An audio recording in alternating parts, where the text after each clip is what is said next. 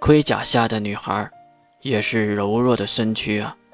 粉丝坨坨的福利章节，感谢您一直对晨星 S O L V 和易阳冷小说的关注和支持。三月同天，兰露西亚的人物总会。今天我讲的就是星球中最强的生命体——兰露西亚殿下。兰露西亚，姓兰，名露西亚，十九大异族中。兰家人，外貌是一名十八九岁的少女，左胸前有母亲赐予的蓝色六芒星形状的魔法手工纱，全盛时期为蓝色头发，平时为棕色或者是黑色，也曾经因为逆风喜欢银色而染过银色，身材很是匀称，有明显的腹肌和可以玩一年的美腿。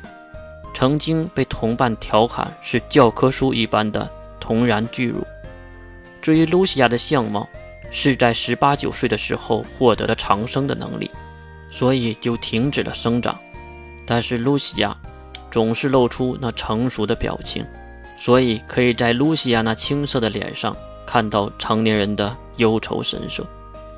露西亚出生于人魔纪元六三二五二年。父亲是人类普通的猎户，母亲是兰家人，秉承着兰家不会生出男孩的诅咒，女孩露西亚降生了。兰这个姓氏是来自于自己的母亲，而露西亚的名字来自于父亲已故的妹妹。露西亚降生后，并没有什么天赋异能，也没有特殊的才华，而是和父亲一起学习打猎。和母亲学习日常生活。那时候的露西亚，梦想就是和母亲一样，嫁给父亲这样的男人，并生几个和自己一样的女儿。毕竟兰家只能生女孩。可是世界的动荡，人类利用达纳计划，成功在异世界获取了超能力和魔法，并回到现实，并且对当时地球上的另一个种族魔族开战。当然，这场战争也波及到了山中隐居的露西亚一家。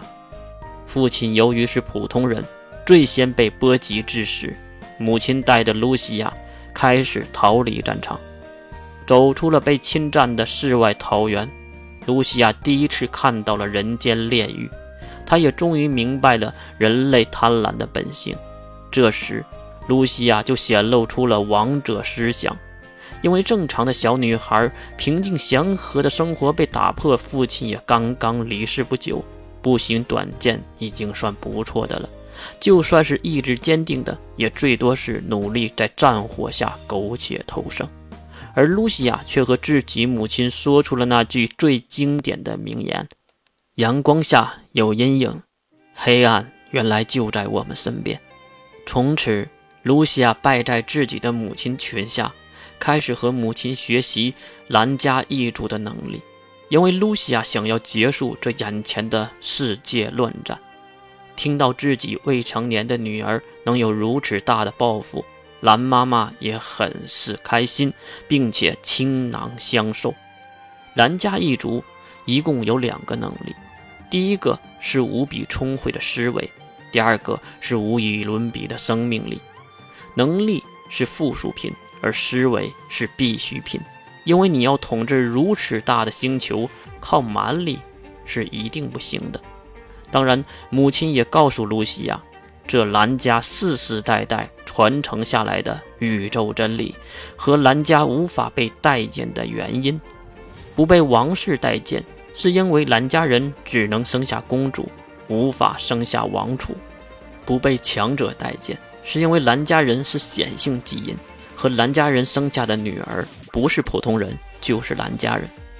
不被普通人待见，是因为兰家人拥有非常强的生命力。你死了，他还没老呢，所以就造成了普通人中流传着兰家人会吸食男人生命力，而让自己活得更久的鬼蛋传说。可是露西亚的父亲接纳了母亲，而让母亲诞下了露西亚。带着对父亲的思念，露西亚转眼就已经来到了十七岁。此时的露西亚已经在各大异族中行走多年，并且摸清了几乎所有异族的内在关系和魔法阵营的势力重点，然后开始了自己的统一大业。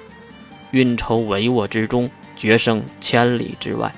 在远古智者的帮助中，这些年的计划一一实行。在没动任何武力的情况下，竟然让几乎整个魔法阵营全部举手投降，然后让十九大异族中八个异族都投靠了自己。此时，拥有魔法阵营大部分势力和科学阵营八大异族的支撑下，露西亚在自由岛称帝，建国为第一公国，带领人类。对魔族全面宣战，魔族各部都以为她是魔法阵营推举上来的傀儡女王，起初并没有真正的在意。在赤赤的刺杀中，还有几场巨大的战役中，他们明白了一件事儿，那就是这个女王是货真价实的。此时，露西亚御驾亲征，征伐世界各地，所到之地无一不败，最后。到了敌人听到露西亚名讳就落荒而逃的地步。为什么露西亚如此的可怕？她仿佛是黑暗中的阴影，总能用精确的计划推翻你所有的想法。她仿佛是天空炙热的太阳，用最强的武力镇压到你无法呼吸。杀伐果断，从不拖泥带水，只是劝降一次的十大一族全部被灭。英勇智慧强大到无人能敌，智慧也无人能比。全面宣战的八年后，魔族内乱覆灭，人类统一全世界，占领整个地球，平息战争。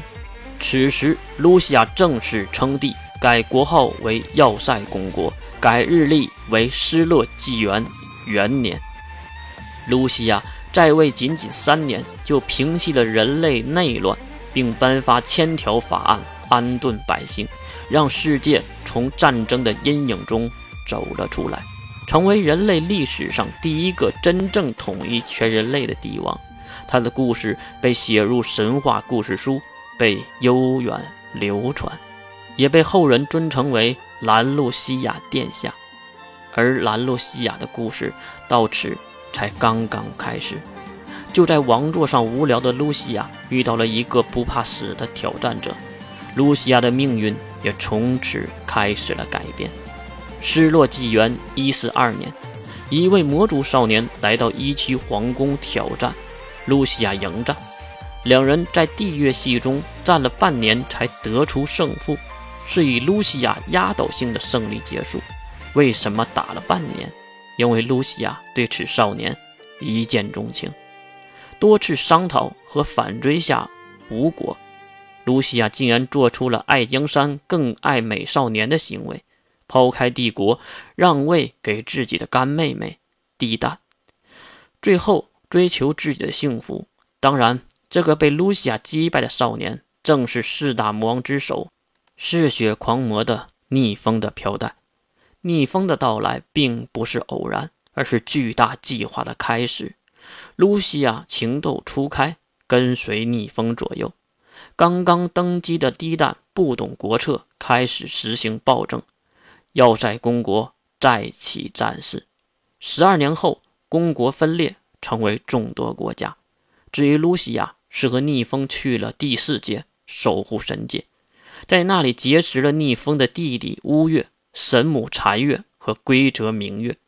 也知道了自己的身世，并非是兰家后人，而是被父母收养的孤儿，真实身份为神童，与神同在之人。他乃是四大规则之力的其一，掌管力量的北界之王。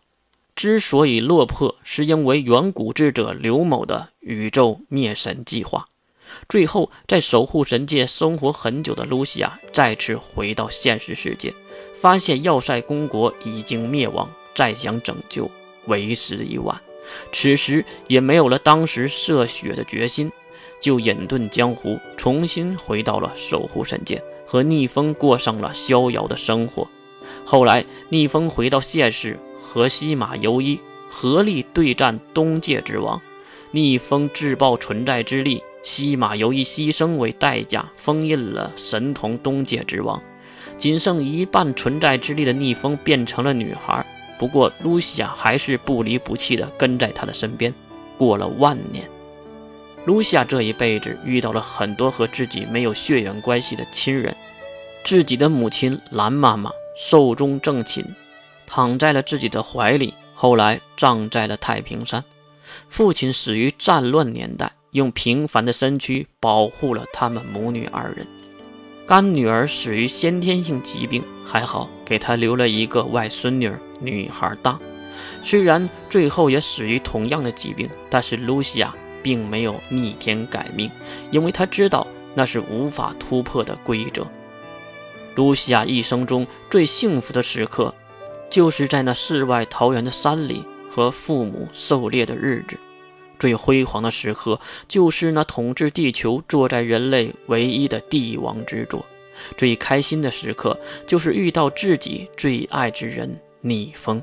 当然，也有最担心的，就是守护神界三月要同天的举动。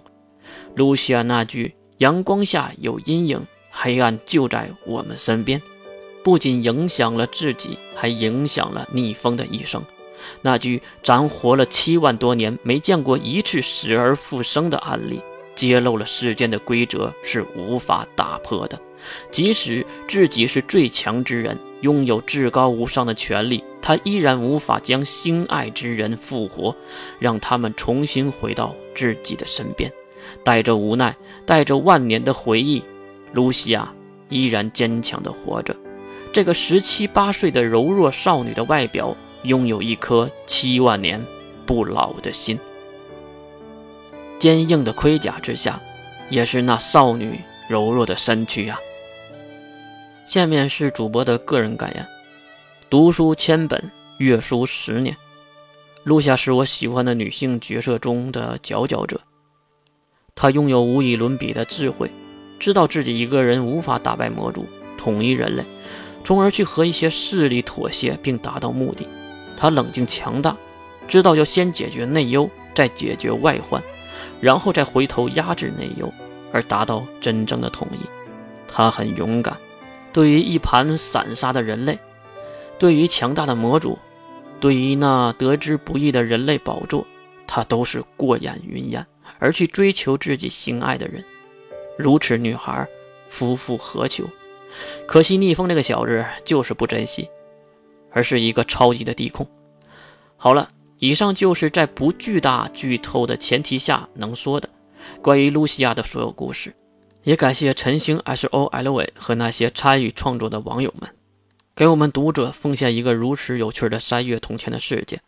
同时也感谢读者们的支持。